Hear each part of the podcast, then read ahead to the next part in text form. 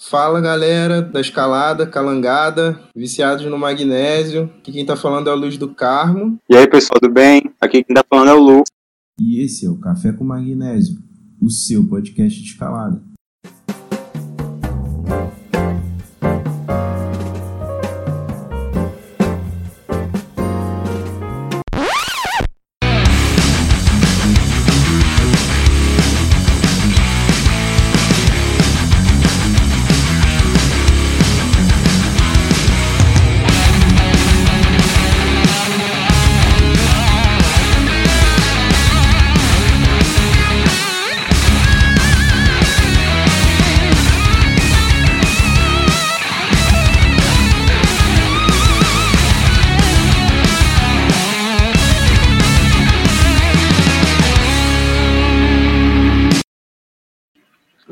Vai, inspirados pela proposta da ABE e apoiar os ginásios, a gente resolveu juntar donos de ginásios de estados diferentes. A gente está com o Tadeu da Evolução aqui do Rio, com o Paulo Gil da 90 Graus e com o Daniel da Jurapê, lá de Santa Catarina. A gente quer saber um pouquinho da história de vocês, como é que surgiram né, esses ginásios a gente sabe da importância, da relevância dos ginásios de escalada para o desenvolvimento do nosso esporte. Muita gente começou em ginásio, várias pessoas que a gente entrevistou começaram a escalar em ginásio. O Já, Lona Riscado, Camila Macedo, Felipe Rô, Cezinha. Quase todo mundo que a gente entrevistou começou no indoor. Além disso, tem uma importância muito grande, assim, porque é aquele lugar que salva a gente quando tá temporada de chuva, né?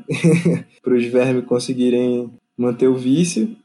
E além disso, é o espaço que fomenta as competições nacionais, né? Se não fosse o ginásio, a gente não tinha campeonato. Enfim, passar a palavra primeiro para o Tadeu aqui da Evolução, já que eu estou no Rio, então vou puxar a sardinha para o meu lado, né? E aí, Tadeu, como é que você tá? E aí, galera, é, quem está falando é Tadeu, sou um dos sócios da Evolução. Vou falar um pouco aqui da, da história do Evolução, da minha participação lá. O Evolução, ele Somos dois sócios, eu e o Alexandre. O Alexandre é o sócio fundador. A gente tem sete anos que já o muro está aberto. E eu entrei nesse projeto aí no início de 2017. É, na época, o Evolução ele tinha duas salas, vou chamar de boulder, mas não era exclusivamente boulder, eram duas salas cheias de agarras, no quais só a, a comunidade de escalada do Rio de Janeiro que, que frequentava o nosso espaço, né, o espaço do Alexandre na época. E com a minha entrada lá em 2017, a gente veio com um projeto de construir um muro de cordas, expandir o, o público, né, é, tentar trazer é, novas pessoas para começarem a prática da, da escalada e tanto aqueles que querem se tornar escaladores quanto aqueles que querem praticar uma atividade física diferente ou até mesmo por um hobby. E durante o ano de 2018 a gente construiu um muro de cordas e, e, aí as coisas melhoraram significativamente. Na época a gente tinha, vou dizer, 80% dos clientes eram escaladores, outros 20% eram pessoas que não estavam no meio. E depois que a gente construiu esse muro de corda, a gente mudou significativamente o público. Hoje posso dizer que mais de 50% das pessoas que frequentam o nosso espaço são clientes novos que começaram também a escalar no indoor, né? E aqui no Rio de Janeiro tem uma particularidade, eu acho um pouco diferente dos outros estados do Brasil, né? Aqui, para quem conhece, sabe da acessibilidade que a gente tem aqui a, a rocha dentro da cidade, né? Você pega um metrô, você vai de bicicleta, você já está escalando. E isso fez com que não se desenvolvessem estruturas de de alto nível de treinamento para escalada, né? Então, você vê que outros estados aí que tem a comunidade de escaladores menor do que a do Rio de Janeiro, tem estruturas muito melhores do que aqui. Então, a gente apostou nessa mudança e acreditando que a escalada era muito maior do que a comunidade que já existia, né? E deu super certo, assim, os números melhoraram significativamente para a gente desde a inauguração do, do muro de corda, que foi em dezembro de 2018.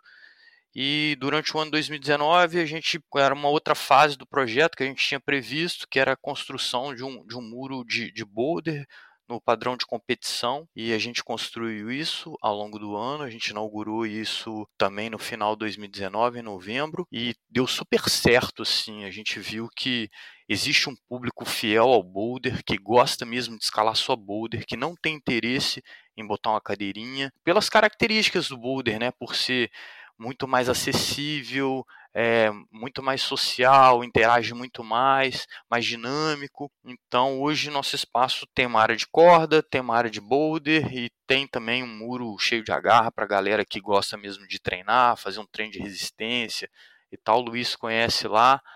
A gente tem sempre investido em trazer o que a gente consegue, né, de mais moderno, tentar estar tá com a, o que tem de mais novo, né, em, em, treinamento. É claro que a gente esbarra em, em investimento, esbarra na dificuldade, né, na acessibilidade de trazer coisas de fora. Agarras mesmo é uma coisa super crítica que a gente vê hoje, a dificuldade da gente trazer as coisas de fora, visto que o mercado nacional ele ainda não, não, não consegue fornecer as peças de alto nível, como a gente vê que estão sendo utilizadas lá fora. Bom, e é isso. O ginásio, sinceramente, estava indo num caminho muito bom, superando as nossas expectativas e com essa questão do coronavírus aí meio que meio não, né? Tudo parou e as perspectivas agora ficam um pouco indefinidas até que as coisas é, voltem ao normal, né? É, em relação a essa crise,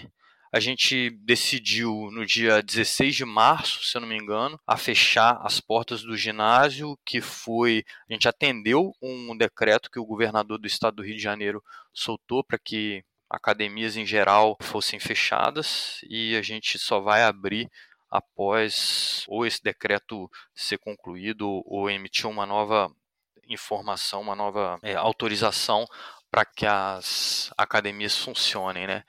E é claro que a gente vai estar tá passando por dificuldade, né? Até porque a gente teve um investimento muito alto, uma particularidade nossa nos dois últimos anos, a gente só botou dinheiro. Todo o dinheiro que a gente fez de, de receita, ele foi consumido pelo, pelos investimentos que a gente fez. Então, a gente está passando um momento bem difícil, porque a gente ainda tem algumas obrigações a serem cumpridas até o meio desse ano, que em julho, sendo mais específico, e não deu tempo ainda de a gente fazer uma reserva né, de caixa para que a gente consiga pagar tanto os custos operacionais fixos quanto aqueles que, que são decorrentes desse investimento que a gente fez.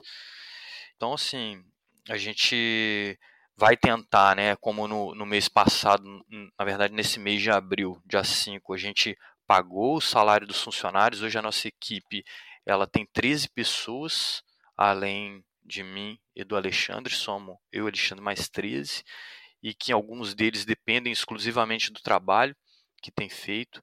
É importante deixar registrado que a gente absorveu alguns jovens do projeto CEL, que é uma parceria super forte que a gente tem na evolução, contribuiu muito para que a gente desenvolvesse essa nova área de boulder. Foi fundamental essa parceria e a gente trouxe os meninos que eram do projeto para trabalhar conosco, né, dando essa oportunidade deles continuarem no meio e, e, tal.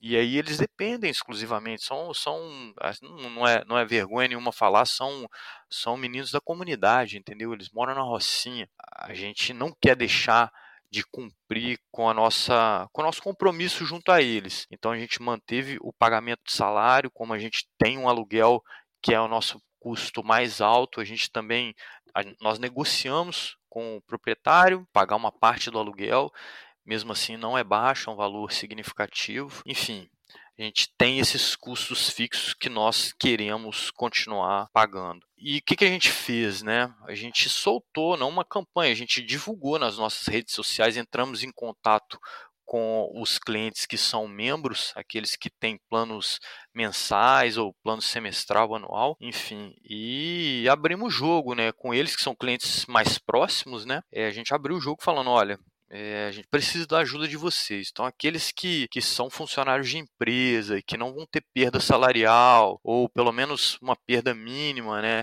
E que consiga arcar com custo de pagamento, né, da manutenção desse pagamento, que, que puderem fazer, vão estar contribuindo muito para manter o evolução vivo durante esse momento de crise. É, e a gente teve assim uma resposta muito boa. A gente está fazendo um, vamos chamar um approach assim bem próximo desses clientes, né? A gente manda e-mails individuais quando o cara paga e envia o comprovante de pagamento para a gente, a gente manda um e-mail personalizado para ele, agradecendo. A gente está com esse contato o mais próximo possível com essas pessoas e deu um valor significativo, assim, bom, mas o, o que a gente conseguiu de arrecadar nesse mês de abril até agora representou 20% da nossa receita esperada, né?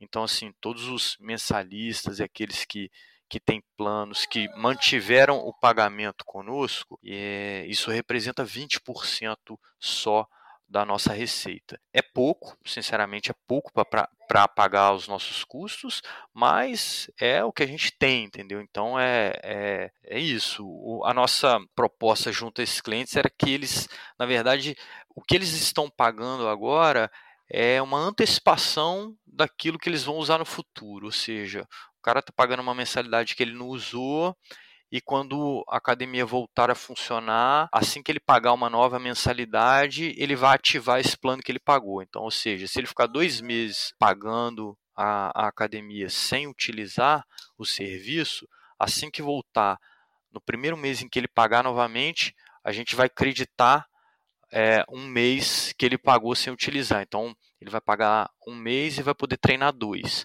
Aí no mês seguinte, ele ainda vai ter um mês de crédito ele paga outro mês e a gente acredita um outro. Então, assim, a gente, na verdade, está é, tá só pedindo uma antecipação de um pagamento futuro, né? E a gente está diluindo isso ao longo de a cada dois meses para que a gente também não, não volte às atividades e aí não tem receita nenhuma, né?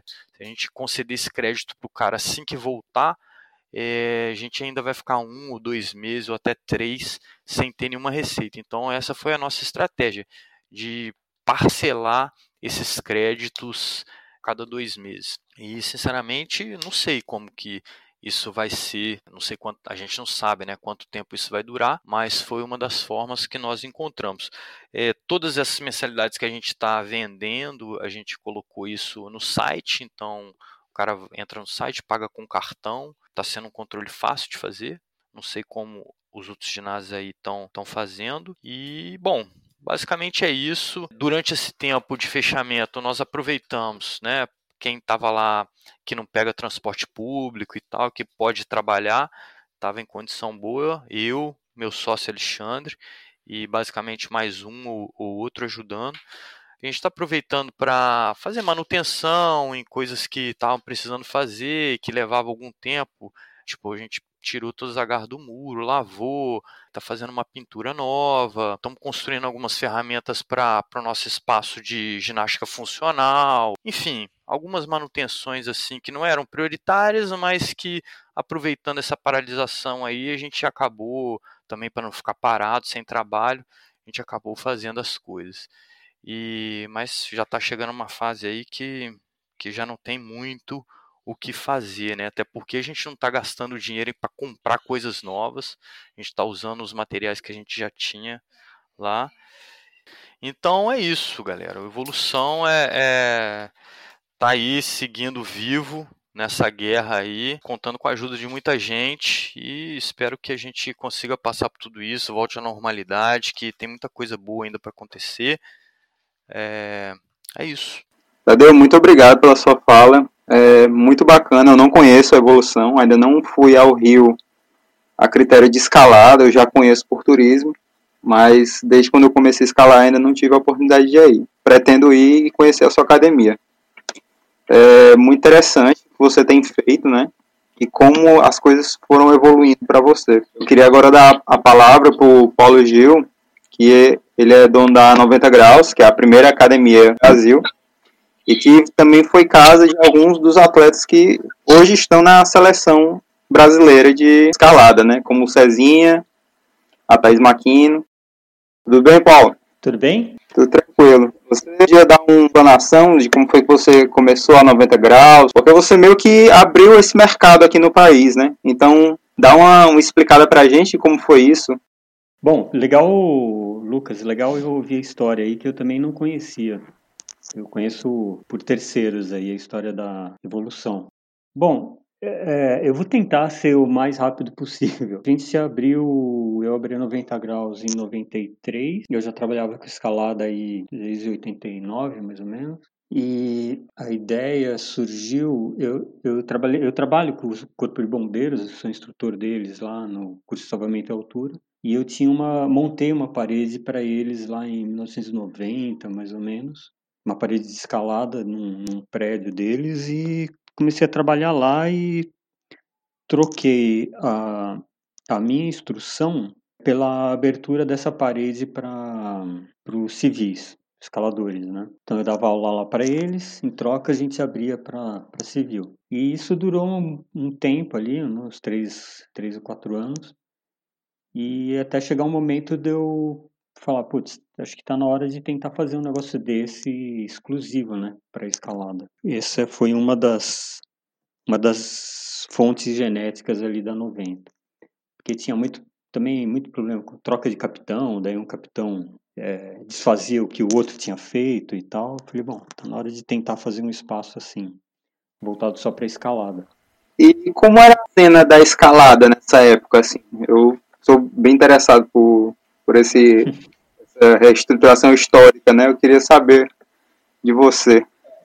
Bom, primeiro de tudo, não tinha dinossauro andando na rua e nem índio. Era quase que a mesma coisa que hoje, eu acho. A gente tinha um grupo de escaladores, assim, eu era do, do CAP, né, do Clube Alpino Paulista. Tinha uma galerinha da minha idade, um monte de... Galera de 20, 20 e poucos anos, assim, aficionado por escalada já. Eu diria que, acho que é, trazendo aquele grupo que a gente tinha para hoje, é, eu diria que não mudou absolutamente nada. Assim, dentro da... Vendo o tipo de escalador que está dentro da 90 graus, né? Era tudo meio que é, tudo farinha do mesmo saco, assim, não acho que tenha mudado muita coisa. É, mas não existia o conceito de um ginásio. Eu tinha ido para os Estados Unidos, essa acho que é uma história que eu nunca contei. Eu, eu tinha ido para os Estados Unidos em 91 ou 92, 91, eu acho, a convite da UIAA para participar de uma reunião sobre a inclusão da escalada nas Olimpíadas porque eu tinha organizado um campeonato no Corpo de Bombeiros e a gente se mandou uma carta, né? Que era o que tinha na época, carta papel mesmo. E daí eles acho que leram a carta, devem ter olhado e falaram Brasil, banana, escalada tal. Falei, Vem pra cá pra gente conversar. É. E eu fiquei uma semana lá em New Jersey, lá perto dos do Shawat né? Ficamos em reunião lá, todos os presidente das federações de todos os países e o vice-presidente da UIAA. E a ideia dessa reunião, desse, dessa semana inteira de reuniões no hotel lá, era é, trazer o máximo de representatividade, ter uma representatividade, né? Então eles queriam que o Brasil fizesse essa, essa parte ali, que eu até tentei através do CAP, né? E para fazer isso daí, ter, ter a escalada como uma atividade de demonstração. Então, quando o pessoal me fala das Olimpíadas, escalada nas Olimpíadas agora, tal, eu, eu fico super feliz, mas eu fico um, é, um pouco chateado que tenha demorado um pouco. Mas é isso, acho que é, da, daquela época, ele não tinha nenhum ginásio. Em Nova York não tinha, tinha um ginásiozinho pequeno, ginásio era um murinho, né? Pequeno, num, tipo um lugar público, assim, com quadra de basquete, uma piscina e tal, e tinha um murinho lá. E daí quando eu resolvi montar 90, não tinha parâmetro nenhum. Nenhum, nenhuma ideia do que fazer. Tanto que a 90 graus, na verdade, não era para ser um, um ginásio, era para ser um lugar para eu dar aula de escalada, porque o modelo que eu estava tentando usar era o um modelo de é, aula de tênis. Eu, eu era jogador de tênis e eu já tinha mais ou menos 10 anos de escalada aí, nisso, né? Na época da 90. é, e já estava envolvido com a coisa da didática, da escalada, tal, da didática de ensino, né? Então eu falei, bom, vou montar um lugar então que dê para dar aula. E como se alguém já jogou tênis, sabe como é que é? Você tem a quadra onde o professor dá aula lá e depois o cara pode alugar as outras quadras lá para poder jogar. E eu imaginei que seria uma coisa desse gênero aí, eu daria aula e os alunos poderiam escalar nos outros lugares ali. E só que quando terminou, eu estava tão quebrado, tão, deu tanta coisa errada. O serralheiro me roubou todo o dinheiro que eu tinha para fazer o treco. Tanto que eu aprendi a soldar e eu que é, eu que montei a 90 porque eu, todo o dinheiro que eu tinha para montar 90, o cara levou embora e sobrou as máquinas de solda do cara lá e quem soldou tudo aquilo lá fui eu e dois amigos. Mas enfim, é, eu falei que ia ser sucinto na história. Mas é, foi na, na, na raça o negócio. E de lá para cá, a preocupação que a gente tinha é, sempre foi de trabalhar para formar escalador, porque isso, né, não tinha escalador. Não é, que, é, não é que não tinha escalador, mas não tinha um público de escaladores. É, não estava diferente de você montar um ginásio hoje, você pode montar um ginásio para um público de escaladores e decidir se você quer trabalhar com escalador ou trabalhar com uma pessoa que vai virar escaladora. É, ou tem só isso como uma atividade, só entre aspas, né? bem entre aspas, só é como lazer. A minha ideia com a 90 e até hoje é essa ideia de fazer, é de ser uma escola de escalada. É, então não é exclusivamente só trabalha com escalador. É pegar o cara que não sabe escalar, que tem interesse, e dar todo o suporte para ele poder se tornar um escalador. Mas aí, é, que talvez, talvez seja cancelado por isso, é, meu foco não é o competitivo. Apesar né, de eu ter treinado, sei lá, né, Felipe Rô, Cezinha, Linha, tá aí todo mundo aí que a gente já sabe, não ficar batendo nessa tecla. É, eu não sou contra a competição. Vou deixar isso bem claro, porque eu organizei diversos campeonatos, né? Deu sangue para o treco. Mas o foco não é esse. Para mim, o foco é na, no aspecto do alívio emocional que ela dá para a pessoa. Então, quase que para mim é uma terapia a escalada. Eu acho que você pode fazer qualquer coisa com ela. Você pode se estressar com ela, sabe? Falar, não, eu quero ser o campeão mundial, o brasileiro, ou quero, sabe, ser o cara mais forte, ou mandar o boulder mais difícil. Não, não é, realmente é zero de julgamento, acho. Mas o foco da 90 graus nunca foi esse da competição. Então, outro dia eu disse numa, numa entrevista que acho que foi mal entendido, que quando a coisa das Olimpíadas, quando a escalada foi para as Olimpíadas, que eu acho excelente, excelente mesmo, é, isso de certa forma criou um outro tipo de olhar para a escalada, que é um olhar mais para o lado da competição. E isso, para a gente, a gente 90 graus, isso atrapalhou um pouco, porque nesse aspecto, o tipo de cliente que estava ali dentro não é o cliente que está pensando nisso, apesar de acompanhar isso. Ninguém ali, acho que é difícil de, de afirmar que existe alguém contra, né? a, a escalada está em competição, está numa, numa Olimpíada. Mas eu acho que isso acabou misturando um pouco. E talvez um lado, um aspecto aí que eu acho que, outro aspecto que eu acho que é bastante questionável é que pode sim atrair gente com um olhar exclusivamente comercial.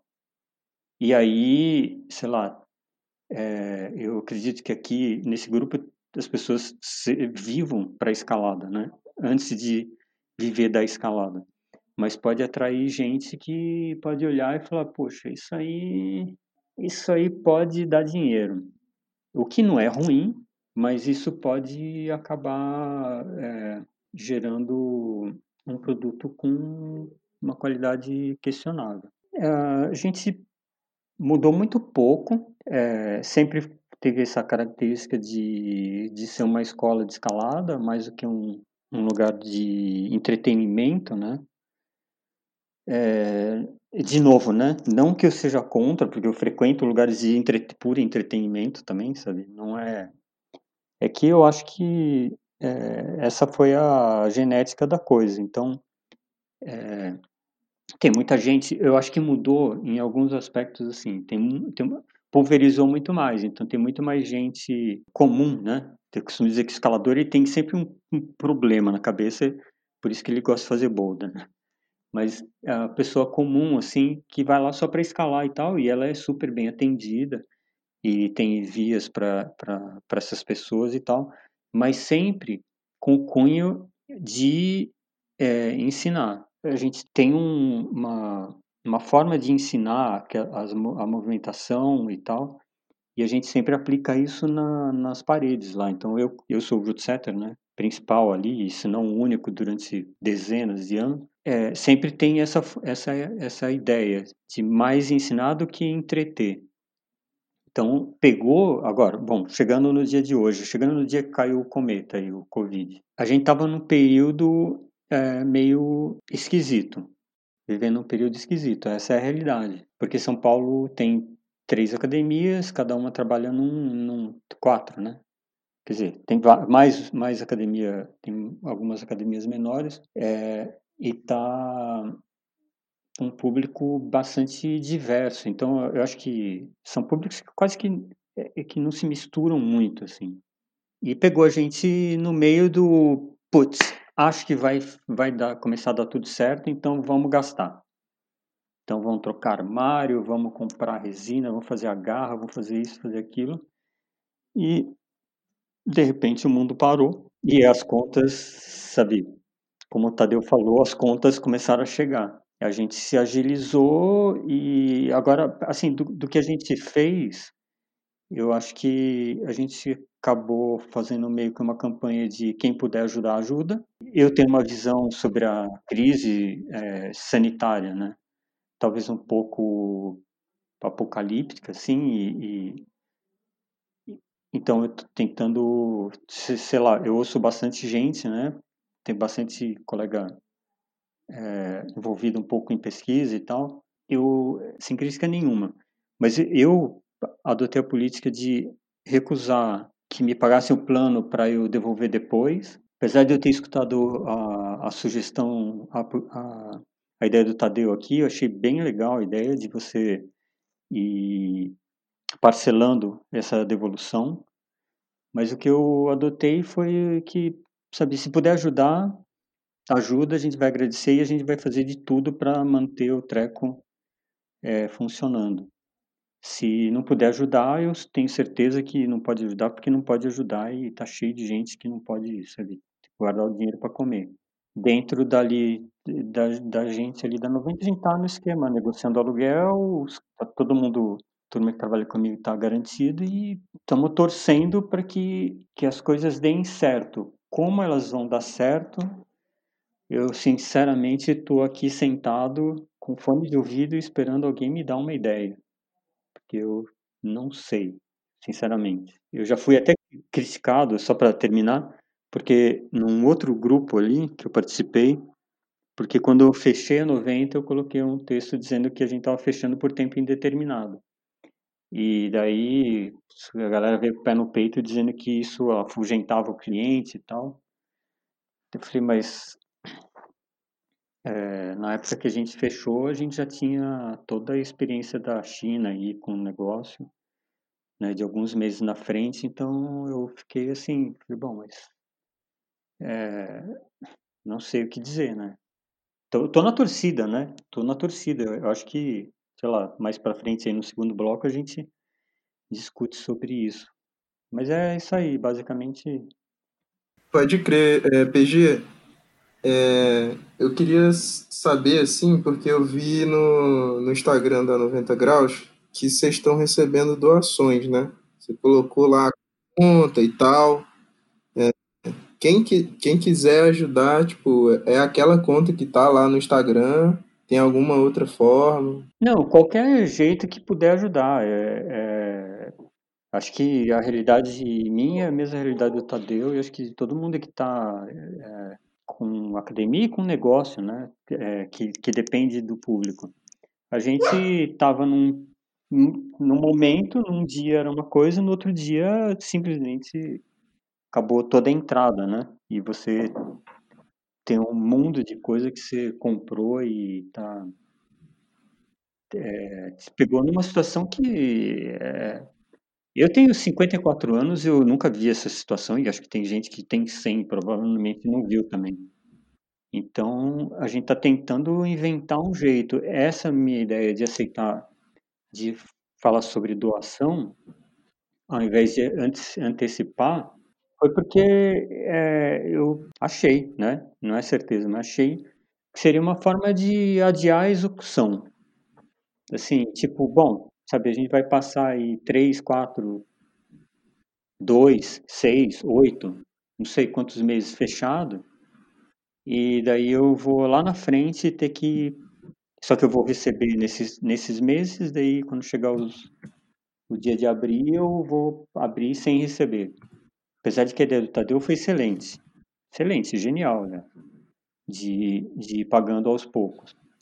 É, não tive essa ideia. Na, na base do desespero, né? A gente falou, bom, se alguém puder ajudar, ajuda e a gente vai tentar segurar a onda do jeito que tiver aí, vendendo coisa, então, o que a gente pretende agora é talvez começar a rifar algumas coisas, é, tipo, coisas que são insumos nossos que a gente produz, porque quem produz as agarras nós somos nós mesmos. Né? Talvez é, rifar a garra por um valor pequeno, só para compensar quem está ajudando e tal e tentar pensar o, o, um dia atrás do outro, porque, né, como a gente está vendo hoje, o, um dia nesse país acontece muita coisa, né? Então você não sabe o que vai acontecer. Eu gostaria de ouvir de todo mundo aqui o que cada um acha, né? Então é isso. É, sim, muito obrigado, viu, PG? É. Imagina. Para dar essa contrapartida, a gente pode agora falar com o Daniel. Fala aí, Daniel, tudo bem? É, Pô, primeiro de tudo, eu gostaria de agradecer o convite aí de participar. Bem legal, estou bem, bem feliz. É, dizer que estou bem feliz de ouvir o Paulo Gil.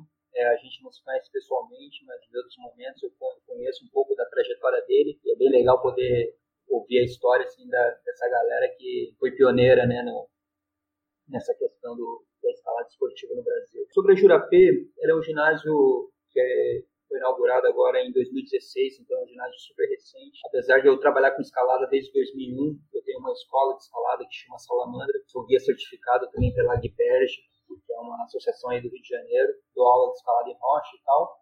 E fui convidado a fazer parte desse projeto, que é o Centro de Escalada Jurapê, com mais dois sócios.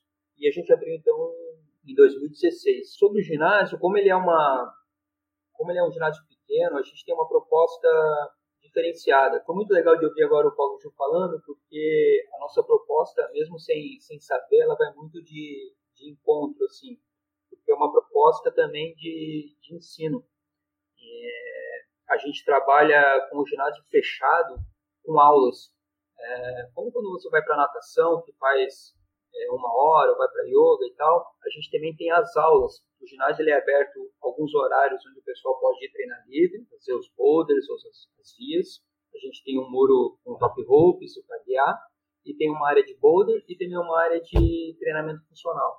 Então, é, nos horários livres está liberado como qualquer ginásio, mas os nosso, nossos principais horários, os noturnos, tem aulas com duração de uma hora e meia.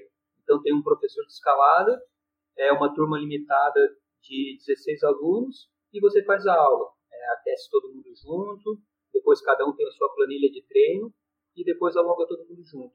Os nossos professores de escalada, a nossa equipe é formada, é uma equipe multidisciplinar, formada por educadores físicos, são escaladores também, por preparadores técnicos, como no meu caso, e ensino a parte técnica, assessorado pelos educadores físicos que ficam responsáveis pela parte metabólica, digamos assim, do treino.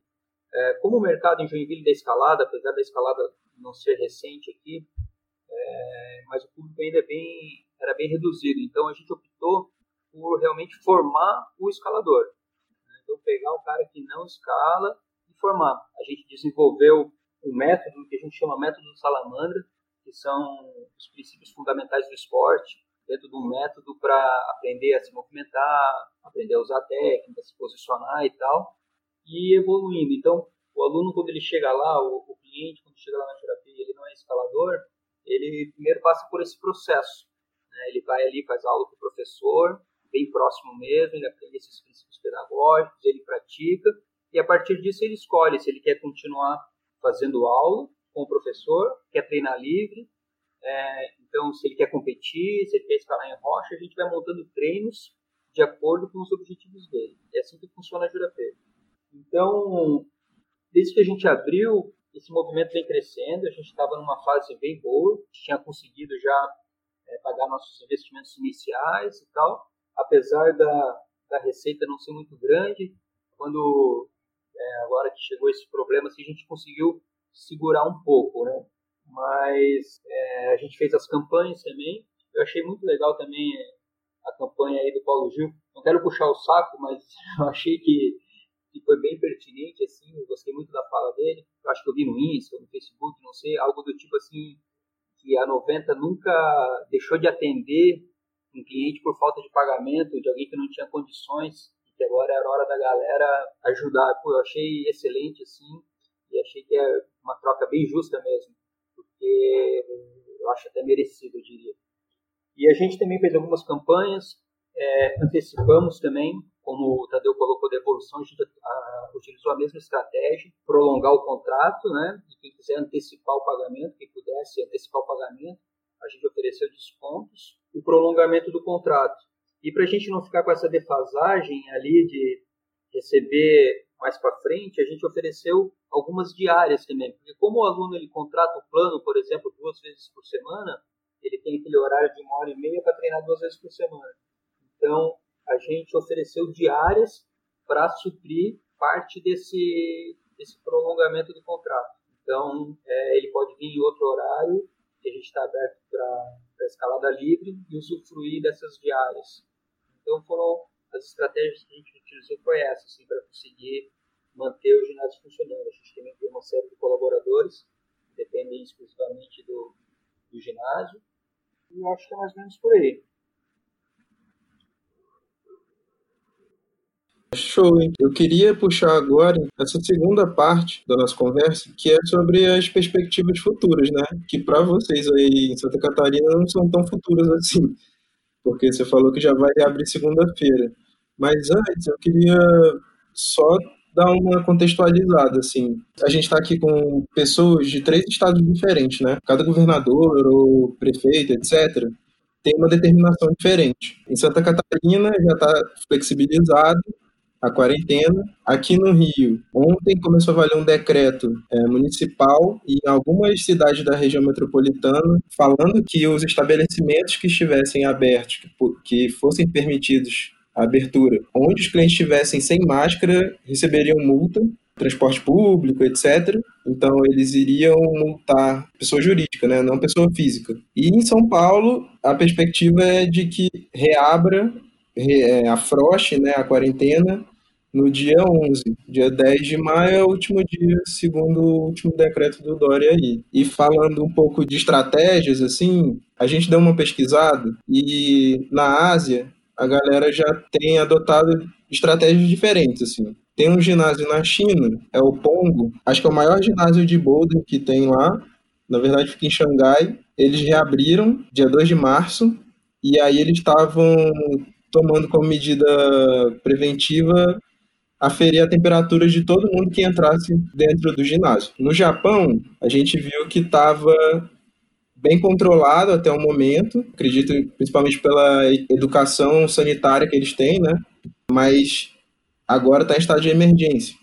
Só que antes disso, quando ainda era permitido o convívio, né? Alguns ginásios já estavam tomando precauções é, o Basecamp, que é o ginásio lá do Yuji Hirayama, eles colocaram no site uma série de instruções do tipo tem que respeitar tantos metros entre os usuários dentro do ginásio, o número de usuários vai ser reduzido, todo mundo tem que usar máscara dentro do ginásio, só pode tirar máscara quando estiver no muro, todos os clientes iam ser testados pela temperatura, aí ia ficar por função do cliente higienizar o problema que ele fosse entrar, então ele chegava ali na secretaria, né, na recepção, pedia o desinfetante e ele mesmo desinfetava. E todos os funcionários eram testados e todos os ambientes desinfetados, ambiente de uso coletivo, né? Tipo mesas, cadeiras, etc. Teve um outro ginásio que eu vi também lá no Japão, que era um ginásio menor, e todo mundo entrava de máscara, só podia ficar de máscara, e o dono do ginásio era um velhinho que ele usava aquelas bombas pulverizadoras, bomba postal, né? Então o cara colocava um desinfetante ali de tanto em tanto tempo ele ia desinfetando com aquela bomba todos os murinhos dele. Enfim, são na Coreia, eu dei uma pesquisada também, os ginásios estão reabrindo sem nenhuma mudança na utilização na Coreia do Sul, né? Mas eu dei uma olhada também, saiu um manifesto no site da Vertical Life falando sobre a perspectiva da Europa. E, basicamente, eles colocaram três pontos assim que são importantes para estabelecer esse, essas novas regras de utilização, né? Então, basicamente, seriam número de, de visitantes por ginásio, distanciamento entre os visitantes, protocolos de higiene, então, desinfecção do espaço, desinfecção das pessoas. E uma outra coisa que eu achei muito interessante, que eu acho que é uma, uma perspectiva que, nesse momento de crise, pode ser muito boa para a escalada como um todo, é a formação de uma representatividade dos proprietários de ginásio de escalada, porque eles acreditam que na Europa vai demorar bastante para reabrir os muros, porque é um setor que não é economicamente prioritário. Aqui no Brasil, a gente tem visto também algumas falas que os setores que vão ser reabertos primeiro são os setores com mais rentabilidade e menor contaminação. E os ginásios são exatamente o contrário, né? A gente sabe que a influência deles na economia ainda não é grande no Brasil e são espaços de aglomeração. Então, eu acho que jogando assim essa ideia da europeia para o Brasil seria incrível, né? Sei lá, uma associação de donos de ginásio de escalada. Tipo, a gente no Brasil tem associação de donos de bar, sabe? Poderia ter muito bem uma associação assim para representar. E sei lá, de repente vocês conseguirem uma assessoria de médicos mesmo, infectologistas. A gente conhece uma cacetada de médico que é escalador, sabe? Essa é a hora deles darem a mão e, e inventarem um protocolo aí para ser seguido. Enfim, falei bastante, mas eu quero quero que o Daniel fale primeiro aí como é que vai ser na Jurapê. Então, é assim, ó, é, como tu comentasse, a, aqui em Santa Catarina já está sendo flexibilizada o isolamento. Santa Catarina parou também é, no dia 15 de março, se eu não me engano, ou perto disso, e fechou tudo. E foi voltando aos poucos a partir agora do meados de abril. Então, né, os serviços essenciais né, já estavam funcionando e entrou agora também as academias é, entraram nesse novo decreto que a partir de hoje, a partir de hoje não, a partir de quarta-feira passada já podia estar tá, tá aberta a academia. Só que como a gente estava com manutenções, assim, a gente prolongou mais esses dias e vamos abrir na segunda-feira. Porém, tem vários, é, várias restrições. Por exemplo, o decreto ele fala que a gente tem que abrir com 30% da nossa lotação máxima. Essa é uma restrição para não, não ter aglomeros, né? Além dos protocolos de higienização, dos equipamentos e das pessoas também. Então, a gente está divulgando para os nossos alunos as regras, assim, de, por exemplo, é obrigatório o uso de máscara respiratória, o acesso que a gente vai fazer pelo ginásio é um acesso lateral, que não vai passar por dentro da loja, que é o acesso principal, questão de lavar as mãos e passar álcool gel, os bebedouros e os vestiários vão estar fechados também para utilização, para cada um já vir com a sua água, já vir com a sua toalha também. A alocação de equipamentos também não vai estar funcionando para não ter esse, essa troca de materiais. Escalar sem camisa, deitar nos colchões. Então, são várias restrições que a gente preparou, assim, tipo uma, uma cartilha, para os nossos clientes poderem, estar, poderem saber né, como, como se portar. A gente está na dúvida, a gente estava na dúvida essa semana se abrir ou não, porque a gente não sabe se essa flexibilização está sendo, vai ser boa para o Estado. A gente está acompanhando como é que está crescendo os casos aí, principalmente São Paulo, Rio, né, que a gente vê bastante, é, é referência, né, assim. Mas aqui em Santa Catarina, é, ou não, não estourou ainda, ou já está realmente essa curva já está diminuindo, então, é o que a gente espera.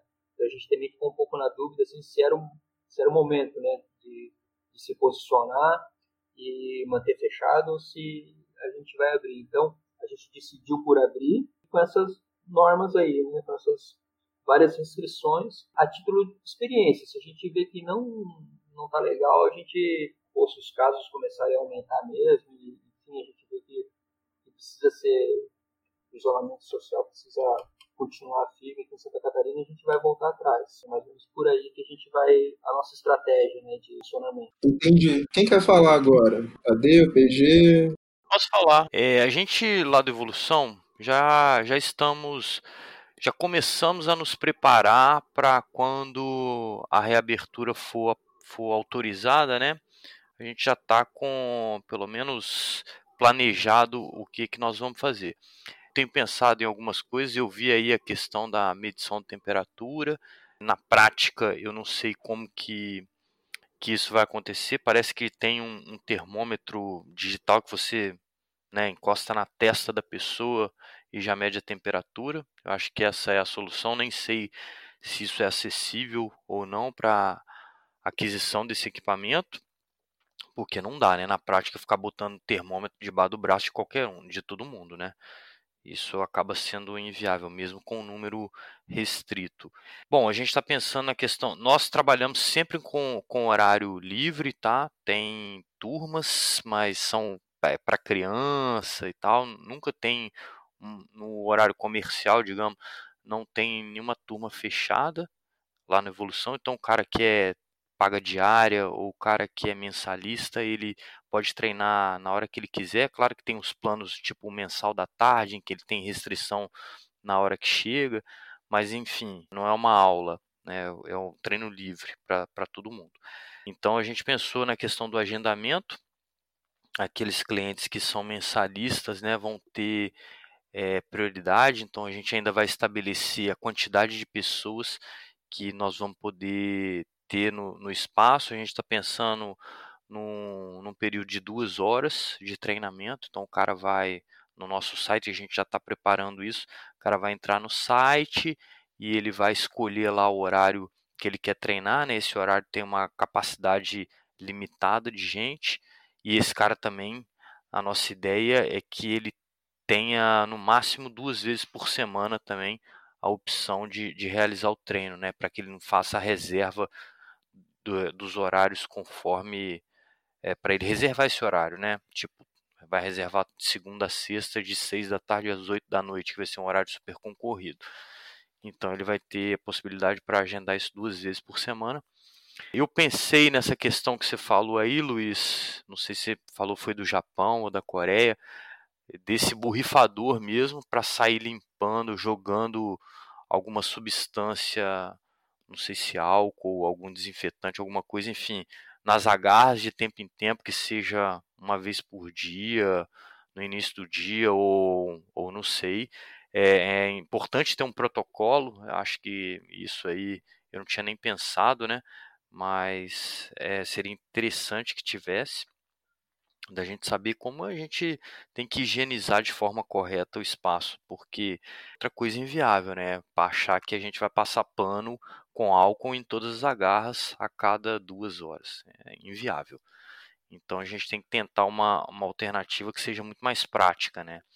E esse, eu pensei nisso mesmo ontem até de será que funciona a gente botar um borrifador assim, aqueles igual os caras vão de, detetizando as coisas, a gente passar na, na parede como um todo.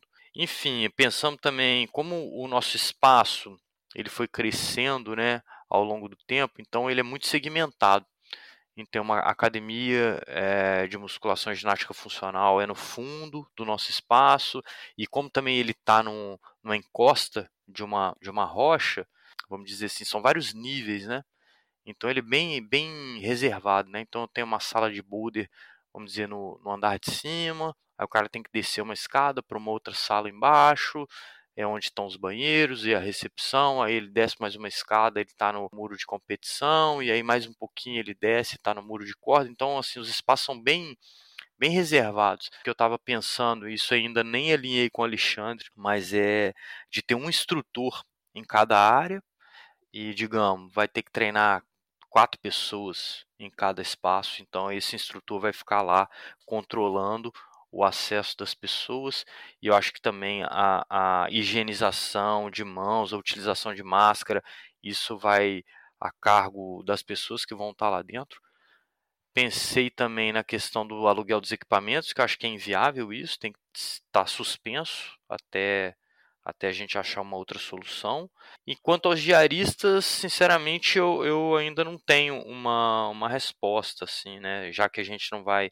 Se a gente não vai alugar equipamento, não sei se a gente vai poder receber aqueles diaristas que não são escaladores ou que não tenham seus equipamentos, né? Provavelmente acho que esse público vai ficar é, vai ter que aguardar um pouco mais ainda. Bom, acho que isso. É, não sei se a gente vai mexer nos nossos horários. A Evolução hoje ele abre de uma da tarde às 10 da noite, de segunda a sexta. Na verdade, há pouco tempo a gente tinha começado a abrir terças e quintas às 7 da manhã. Então eu não sei se com essa restrição de horário vale a pena a gente expandir o nosso horário de funcionamento para que a gente consiga oferecer o serviço para mais pessoas, visto que com restrição de quantidade de gente, é provável que muita gente não consiga treinar, né? Principalmente nos horários mais concorridos.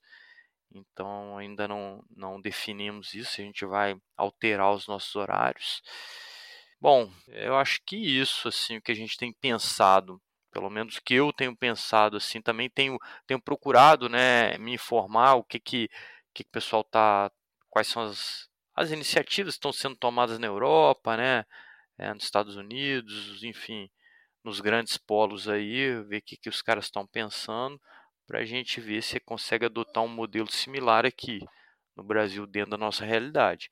Então, eu acho que o mais efetivo no caso é o mais óbvio é a, é a questão da, do controle, né, do acesso de pessoas e ser bem, bem rígido nisso, né, para evitar ou minimizar, evitar não, para minimizar o contágio.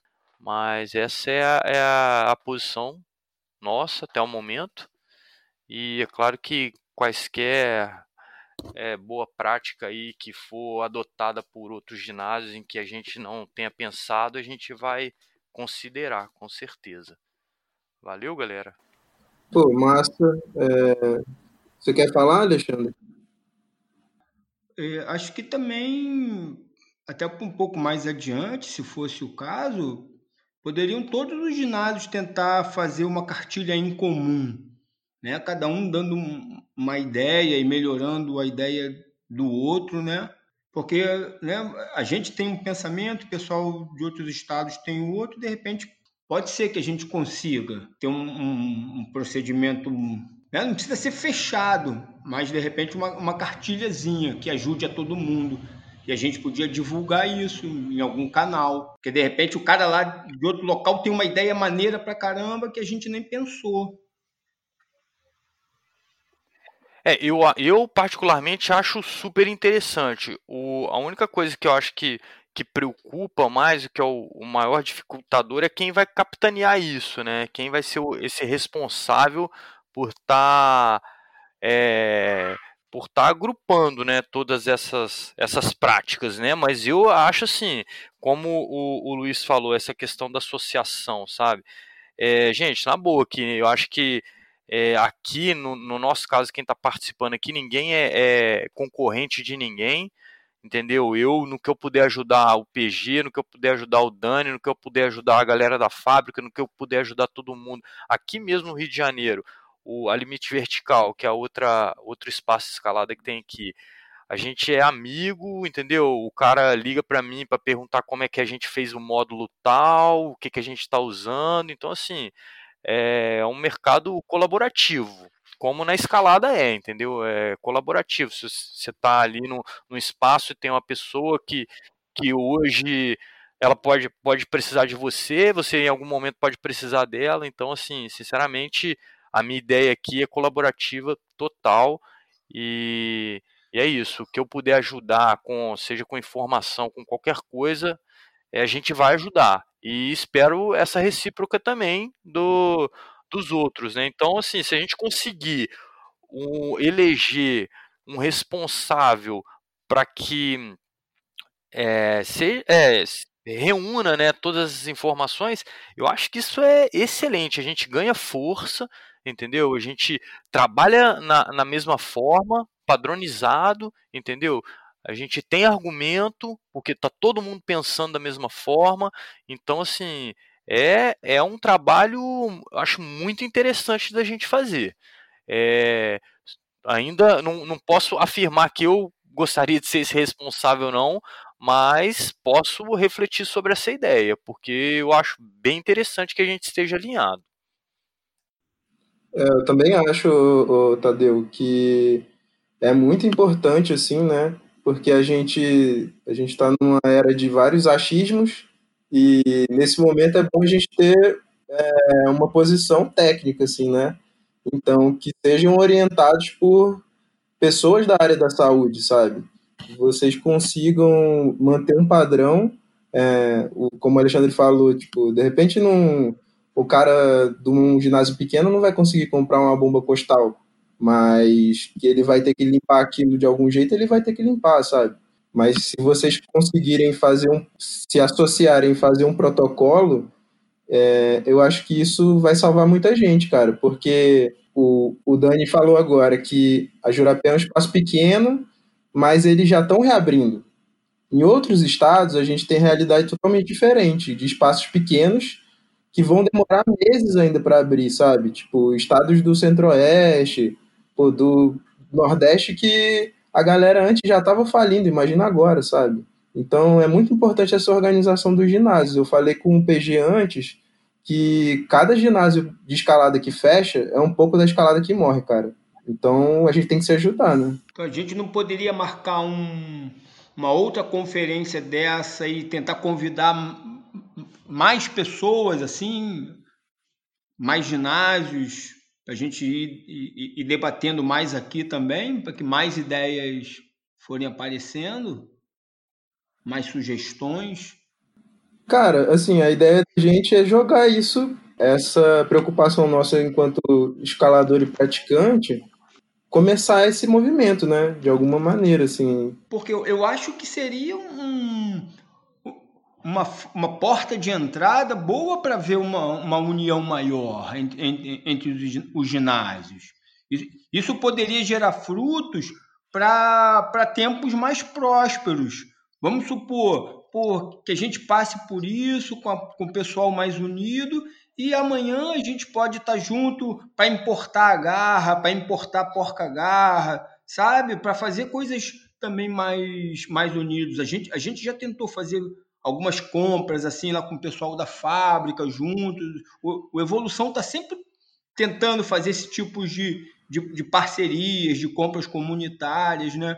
De repente, agora, como está todo mundo na merda, pode, pode ser um, um, um momento bom para isso. Com certeza, cara. E eu, eu até estava comentando antes aqui com o Lucas como esse fortalecimento dos ginásios é, dessa maneira cooperativa pode ser importante até do ponto de vista é, competitivo, né? Para a gente ter uma, um campeonato brasileiro com mais etapas, tipo, porque você tem mais ginásios mais fortes, tá todo mundo se ajudando, sabe? Enfim, PG, Daniel, tem alguma coisa para falar? É, eu acho legal, pô, curti bastante a ideia de, de, de repente juntar aí todo esse povo aí, essa, os empresários aí da escalada, os donos de ginásio, para tentar é, achar soluções em conjunto e estou disponível e acho super válido, aprovo. Acho que a gente podia montar um grupo aí, de repente, começar pelo WhatsApp e depois é, se alongar mais nisso aí. Pô, Daniel, primeiro queria agradecer os elogios e te dizer que eu estou surpreso pelo jeito que você está trabalhando, porque de fato era a minha ideia no início ali. Então, pô, nossa, fico feliz de ouvir isso, porque sei lá, é mais a minha área, né?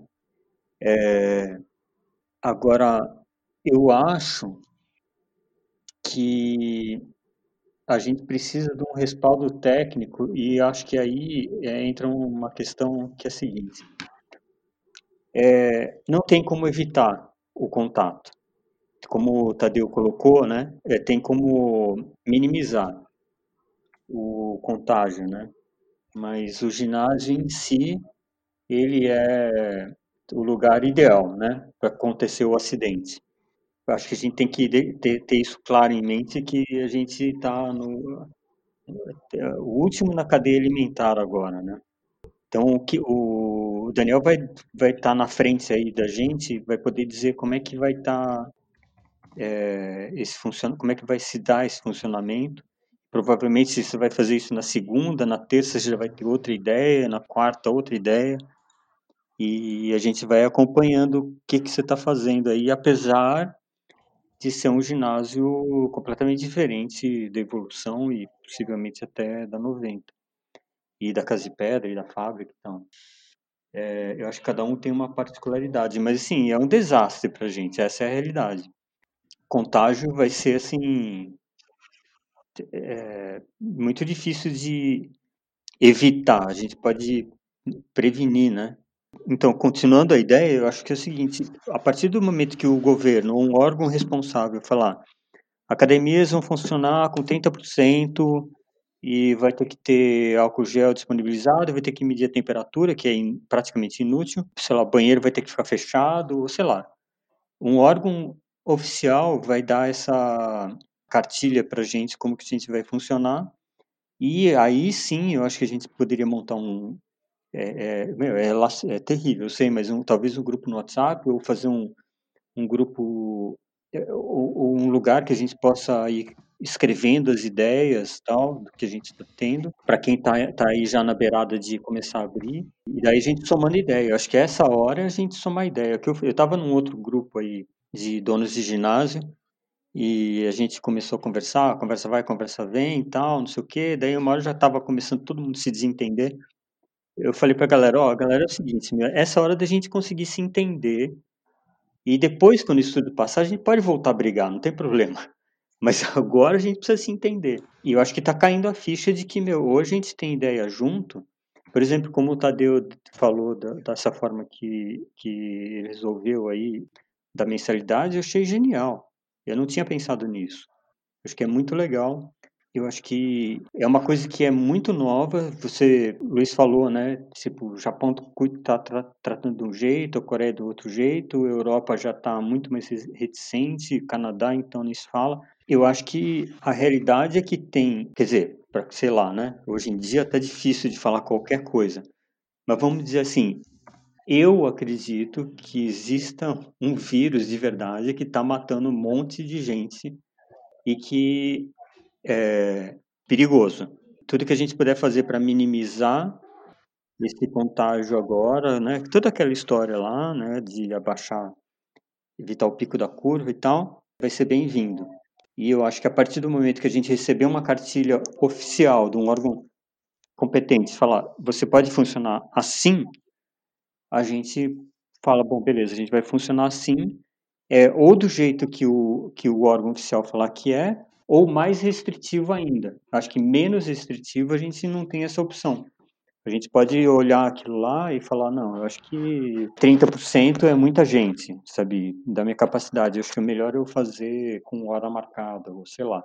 Mas acho que é, é do que a gente for autorizado a fazer para mais restritivo. Então, acho que é nesse sentido que talvez a gente possa ter junto aqui possa ter ideias que possam ajudar, né? Mas realmente é uma situação completamente assim, a, olhando assim de relance, se eu não fosse dono de um ginásio, eu olharia essa situação e falaria: meu amigo, vai ser difícil. Vocês vão ter que bolar alguma coisa aí para ajudar. A não ser que, sei lá, como eu estava outro dia discutindo com a Ale Silva, a não ser que o magnésio mate o vírus, sabe? Mas fora isso, é, então, pode ser, né? Isso que você falou do magnésio, enfim, a gente já viu gente falando que o magnésio líquido, por ter álcool na composição, ele é mais eficiente, enfim. Uhum. É, mas jogando uma bomba, meio uma bomba assim, você acha realmente que os órgãos públicos, os órgãos governamentais, Uhum. vão priorizar esse tipo de, de instrução para esse nicho de, de mercado? Porque, assim, academias em geral abrindo, como em Santa Catarina. O, o, nos Estados Unidos, o Trump anunciou que um dos primeiros setores que vai abrir é de academia. Uhum. É, na Europa, já eles estão acreditando que seja um dos últimos setores a abrir é, o ginásio de escalada especificamente. É, mas o que eu quero dizer é, se passando tanta coisa assim que a gente está vendo no Brasil em questão de economia, saúde, política, nem quero entrar nisso, Uhum. Eu acho muito difícil alguém de fora, um órgão do governo, ter mais capacidade do que vocês mesmos, que são os proprietários, ou com assessoria de profissionais de saúde que a gente sabe que tem escalador de todas as áreas. Aqui no Rio, pô, eu de cabeça assim de cara eu já sei dois médicos, sabe? Tipo, em todos os estados vocês devem conhecer escalador que é médico ou algum escalador que é biólogo, infectologista, sei lá, cara. É, eu acho que assim, o privado nesse caso específico, eu acho que a salvação vai ser o privado mostrar para o público que é possível reabrir os ginásios de escalada. É, de, então deixa eu, deixa eu deixar mais claro minha, minha visão contando uma, uma, uma vivência pessoal. Eu, o que eu estou querendo dizer é assim, eu também acho que o privado vai salvar, que é o que está acontecendo entre a gente aqui, né? É, os clientes estão tentando sustentar, quem pode está tentando sustentar, não só clientes, porque o que eu estou vendo é a sociedade se mobilizando para se ajudar, porque a gente está meio que sozinho nessa história. O que eu acho é que, assim, eu não, não acredito que o governo, ou governo algum, vai dar uma cartilha para fazer um ginásio de escalada funcionar. Mas vai te dar uma, um protocolo geral para uma academia. Então, se ele falar obrigatório usar máscara, obrigatório, sei lá, o banheiro vai estar tá fechado, sei lá, não pode chuveiro, não pode funcionar, ou só o banheiro funciona, ou 30% só da capacidade, ou só pode funcionar com horário marcado, sei lá, alguma coisa que possa ser de uso geral. Por quê? Qual é a minha preocupação? Daí vai um cara lá e a gente, a gente aqui resolve. O governo não falou nada. A gente resolve aqui que vai ser assim e daí sai uma pessoa contaminada de lá e morre. Fica difícil, né? Assim, de você se, se explicar. E sobre ter médico próximo, infectologista e o caramba, meu, eu vou te dizer, assim, eu tive contato com uma amiga com Covid confirmado. Pouco tempo depois, logo depois que eu fechei a 90, eu tive uma gripezinha que evoluiu para uma coisa terrível e eu passei 15 dias de merda na cama. E com um monte de amigo que é médico e todo mundo, se não saí de casa, não fui parar no hospital e tinha Covid, ponto. Esse que é a opinião geral. Ah, já tá bom, dá para sair. Saí, eu moro numa cidade afastada de São Paulo. Falei, bom, vou para 90, vou montar via, montar boulder lá, sozinho, sem ninguém, e mostrar que a gente está fazendo alguma coisa. Eu optei por não mexer na academia até a gente ter um, um mínimo de sinal de que pode ser que vá reabrir. Falei, eu vou sozinho para lá. Bom, tive uma recaída, fui parar na UTI. Lá, conversando com tudo quanto é médico, vou dizer uma coisa horrorosa para dizer. Eles não têm a mínima ideia de como fazer. Ninguém. Tá todo mundo no escuro, todo mundo esperando pesquisa, todo mundo, ninguém sabe exatamente como é que o contágio se dá, é, qual o tempo de incubação, por que, que afeta um, afeta o outro, por isso que eu falei do termômetro, não interessa o termômetro, porque o cara pode estar com uma gripe, que é uma gripe, mas não é a Covid, e ele pode estar totalmente assintomático, passando é, sem febre, sem nada. Então é tá assim, a gente está bem no escuro ainda sobre como que tratar. Então, se tiver uma resolução oficial de falar academias podem abrir com X% de capacidade pública, usando máscara, usando luva, usando sei lá o quê, aí a gente vai nessa e restringe mais de acordo com as ideias que a gente está tendo aqui. É, mas a gente a- encabeçar isso é muito difícil, porque não tem o respaldo oficial, né? A gente precisa de um protocolo para a partir desse protocolo a gente poder poder tomar alguma atitude. Mas de novo, isso é o que eu acho, tá? Eu tô aqui, eu tenho amigos que acham outras coisas. Eu eu sou um cara que, meu, eu tenho amigos de tudo quanto é lado aí, cada um acha um negócio e a gente não se mata, tá? É só isso que eu acho ali. Ô Paulo, eu concordo plenamente com você. Eu acho assim que oficialmente a gente precisa de um, de um respaldo, né, de um, de um- algo profissional. Isso aí, com certeza. O que a gente poderia antecipar até para a gente se preparar é tomar algumas iniciativas, assim, de, de escrever alguma coisa. Mas realmente, cara, vai valer aquilo que, que tiver num decreto oficial, entendeu? Ó, os caras vão ter que trabalhar com capacidade mínima, vai ter que, realmente, ó, a cada sessão de duas horas, digamos, vai ter que higienizar o espaço inteiro.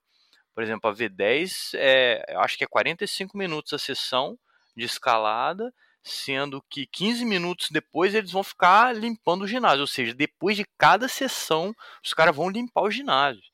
Então, assim, é uma coisa que a gente pode fazer na prática, nem sei como isso funciona. Nosso espaço é enorme. A gente for ter que limpar um muro de corda toda vez que acabar uma sessão, eu nem sei se vale a pena ficar aberto, que não, o que eu vou gastar de, de HH de gente para limpar e de, enfim, de coisas, talvez não, não pague o, a receita que a gente vai ter para isso. É, certeza. Mas realmente, cara, vai valer o, o, o oficial mesmo. E o que a gente poderia é estar tá reunindo boas ideias aí, boas práticas, mas só a critério de antecipação, né? Uhum. E, ou seja, uma iniciativa que a gente está tomando assim uma postura, ou seja, estou tentando fazer o meu melhor, amigo. Estamos tentando fazer o melhor com as armas que a gente tem. É isso aí. E mas o que for oficial é o que é o que vai valer, né? Não tem como fugir disso. Legal, Tadeu. Legal, é isso mesmo. A gente tem que mostrar que a gente tá quebrando a cabeça aqui para fazer o mundo voltar mais ou menos do jeito que do, do jeito mais próximo do que era, porque ele voltar mesmo vai demorar. Vai demorar mesmo. É, eu acho que só volta quando sair a, a vacina, né? Quando sair a vacina, vai provavelmente até a população se vacinar, vai estar liberado. Mas até então eu também tô, tô numa linha de, de achar que a gente vai ainda patinar um bom tempo aí com muitas restrições. Vai. É, acho que vai mesmo. É, pode crer. Eu acho que, de uma certa maneira, assim, eu consegui o que eu estava planejando, assim, que eu conversei com o PG antes e eu, eu queria muito com esse episódio, era gerar esse primeiro contato, assim, sabe? Para vocês começarem a pensar nisso de forma coletiva, porque a gente sabe que o negócio, que o ginásio de escalada são pequenos negócios, né? E tem pouco respaldo, assim. Vocês estão lutando aí na maré, tentando sobreviver sempre, e agora veio essa tsunami. Então, eu acho que sair desse episódio com vocês, sei lá, querendo fazer um grupo para poder fazer uma cartilha, isso daí já é demais, sabe? Acho que é uma grande conquista, na verdade. É, eu acho que sim. Acho que foi. Essa conversa tem que ter. Acho que o Daniel vai dizer muito pra gente aí a próxima semana. Eu vou tentar arrastar o pessoal lá de São José do Rio Preto, que também deve estar para abrir em breve. Eu tenho. Eu, a, a minha posição em relação a essa coisa de é, liberar esse isolamento nos lugares que não tiveram é, o surto é, muito grave. Eu acho que é um, eu acho que é um pouco precipitado por conta de de um raciocínio puramente matemático, assim, se o vírus ele é altamente contágio, ele tem um contágio muito alto, se não teve surto é porque ainda não teve. Só essa é a minha única visão. E tenho amigos que, que acham que, que tem uma outra postura, tá? De novo, né? Então, é, eu acho que tem que a gente tem que ficar nessa, assim, com todos os dedos possíveis até o dia que alguém fala, olha, é, é, tá né? Aquela história do imunidade de rebanho já chegou num valor X e para o vírus andar ele não consegue andar mais. Mas é, até por enquanto, assim, eu não sou médico, então não é minha área, eu estou só num palpite aqui. Então eu acho que a gente precisa de fato esperar uma autoridade falar é, funciona assim ou funciona assado, e aí a gente senta aqui também, que vai ser super importante a gente ficar discutindo as possibilidades.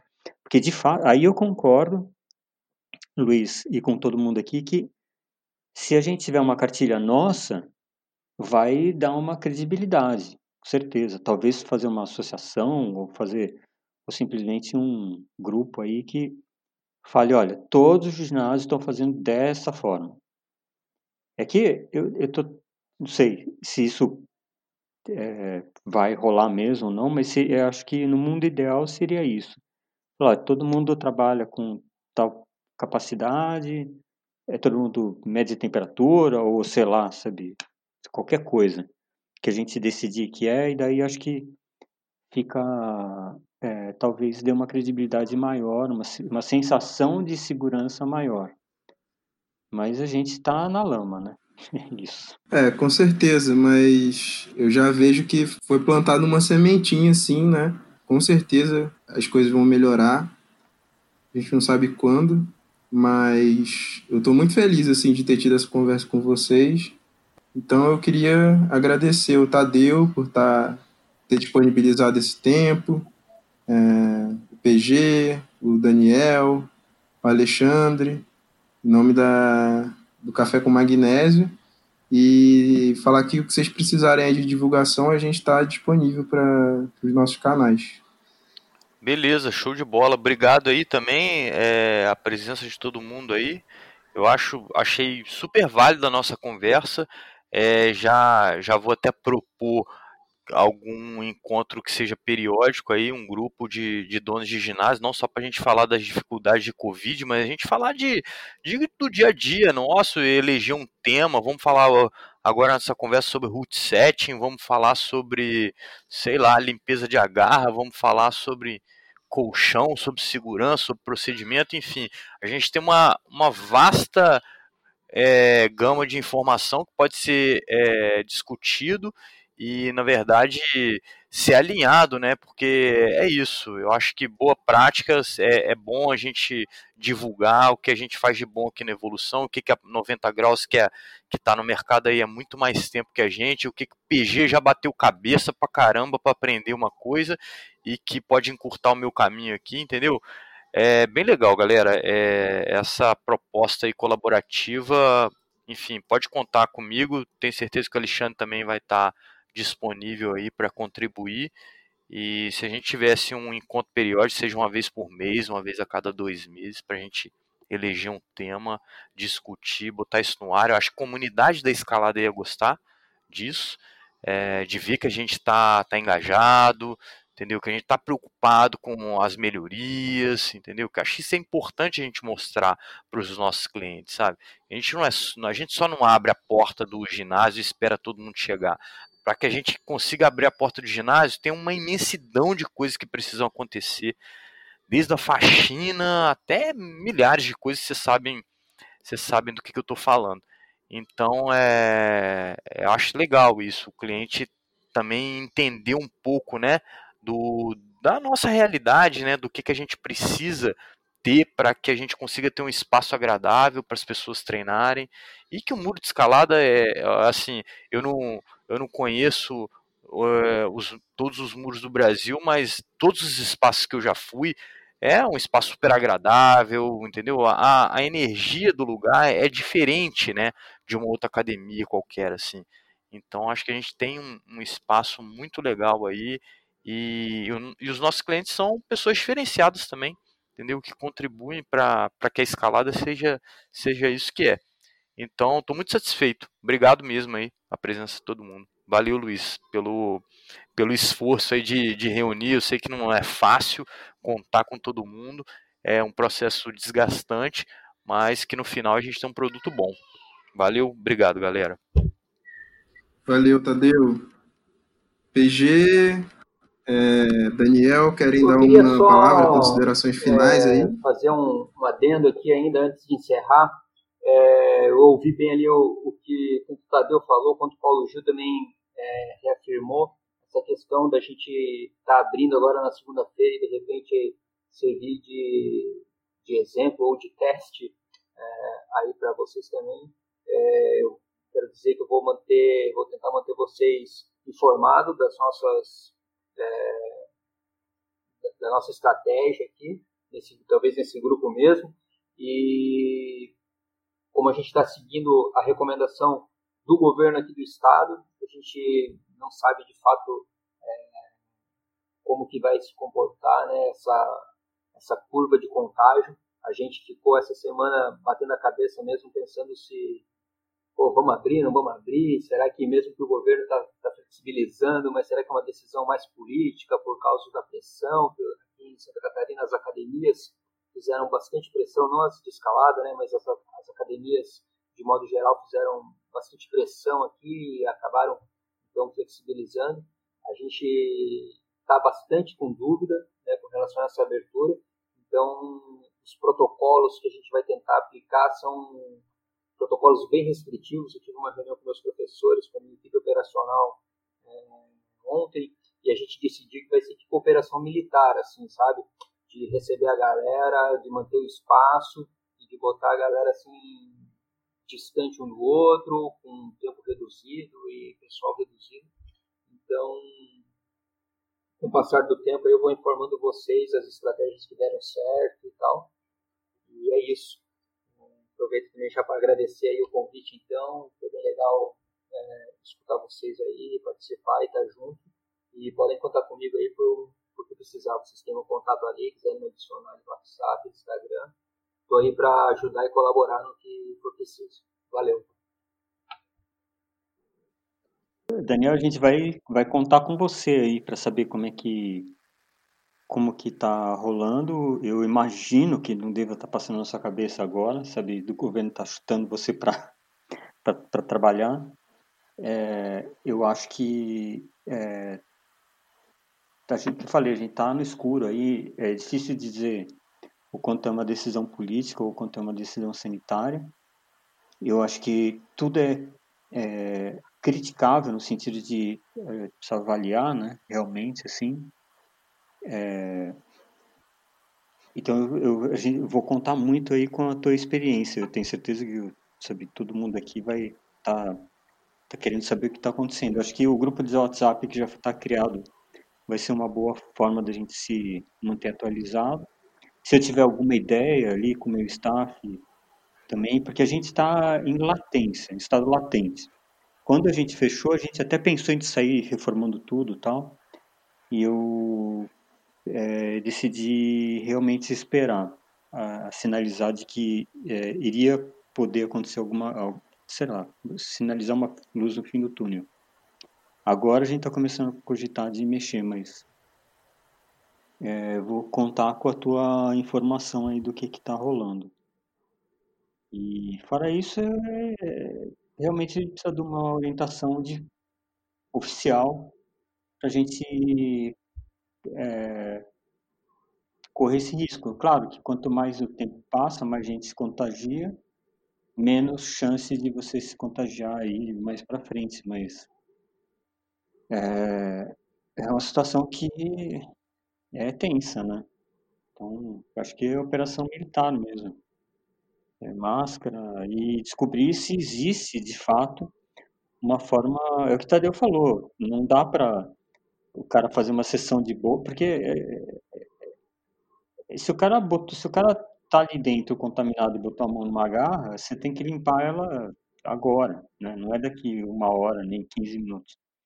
Então precisa realmente pensar como que isso vai acontecer, se se de fato o magnésio líquido é, por conta de ter álcool ele ajuda e qual produto que poderia ser utilizado para minimizar, né, é, eu acho que se a gente higienizar as agarras aí com pulverizar álcool ou cândida ou sei lá o que, é, isso vai minimizando, né? Não vai é, neutralizar a possibilidade. Porque senão o ginásio teria que ser uma UTI. E falei, tive na UTI e não vai ser fácil de fazer isso no ginásio. Mas eu queria agradecer o convite para o Luiz, né? E agradecer a todo mundo que está aqui gastando tempo e o cérebro, né? Para ver como que a gente vai fazer. E queria dizer que, meu, eu tô torcendo para que a gente consiga sair disso e que a gente consiga é, cumprir nossa missão aí de oferecer, é, concordo com, assim, de oferecer esse produto tão tão bacana que é para a sociedade, que é um ginásio de escalada. Eu continuo fã do produto em si, do ginásio. Acho que é uma academia totalmente diferenciada e um ambiente é, social muito saudável. Então, eu gostaria de continuar nesse ramo e não ter que trabalhar de caixa no supermercado. Então é isso. Abraço para vocês. Valeu, PG. O Alexandre quer falar alguma coisa? Faço das palavras do Tadeu aí as minhas palavras, tá bom? Ele já disse tudo aí de pertinente. Tá massa, então. Mas, mas é, eu gostaria de poder contar aí com o pessoal todo mesmo. Acho que seria muito legal. A gente sempre é, tem muitas dúvidas sobre o que fazer. Tô, não estou nem falando de Covid, não, né? Estou falando de, de um futuro próximo, né? De, de, de ter essa proximidade maior entre todo mundo. Sabe, a gente recebe muita, muita solicitação de de pessoas querendo abrir ginásios, abrir muros, sabe? E a gente tenha já assim um, um dossiezinho completinho e a gente entrega tudo, a gente passa tudo dos contatos, todos os fornecedores, sabe? A gente tenta ajudar sempre na medida do possível, só que o nosso progresso é todo baseado em tentativa e erro. Então, porra, se a gente tivesse o pessoal de vanguarda, né? O pessoal que já está na frente, o pessoal que já fez né? Que já sabe o que fazer, que já faz certo, poder estar tá capitaneando e poder estar tá, tá dividindo essas informações com todo mundo, porra, acho que a gente ia errar muito menos, né? Ia ser bem legal. Eu estou falando isso assim já para um, um futuro próximo, né? Acho que seria um, um sonho legal se a gente pudesse se unir. Falou? Pô, com certeza, cara. É... Então eu quero agradecer a todo mundo que participou deixar essa mensagem aí para as pessoas continuarem ajudando os ginásios, os donos de ginásios que a gente que não puderam estar aqui, né? A gente de repente pode tentar fazer um grupo aí para para colocar vocês. Eu não tenho assim lugar de fala nesse nessa conversa, mas o que a gente puder ajudar para organizar aí a gente ajuda, cara. E é isso. Quero agradecer todo mundo. Valeu. Beleza. Valeu, galera. Um grande abraço aí e até a próxima. Valeu, um abraço. Valeu, abraço pra vocês.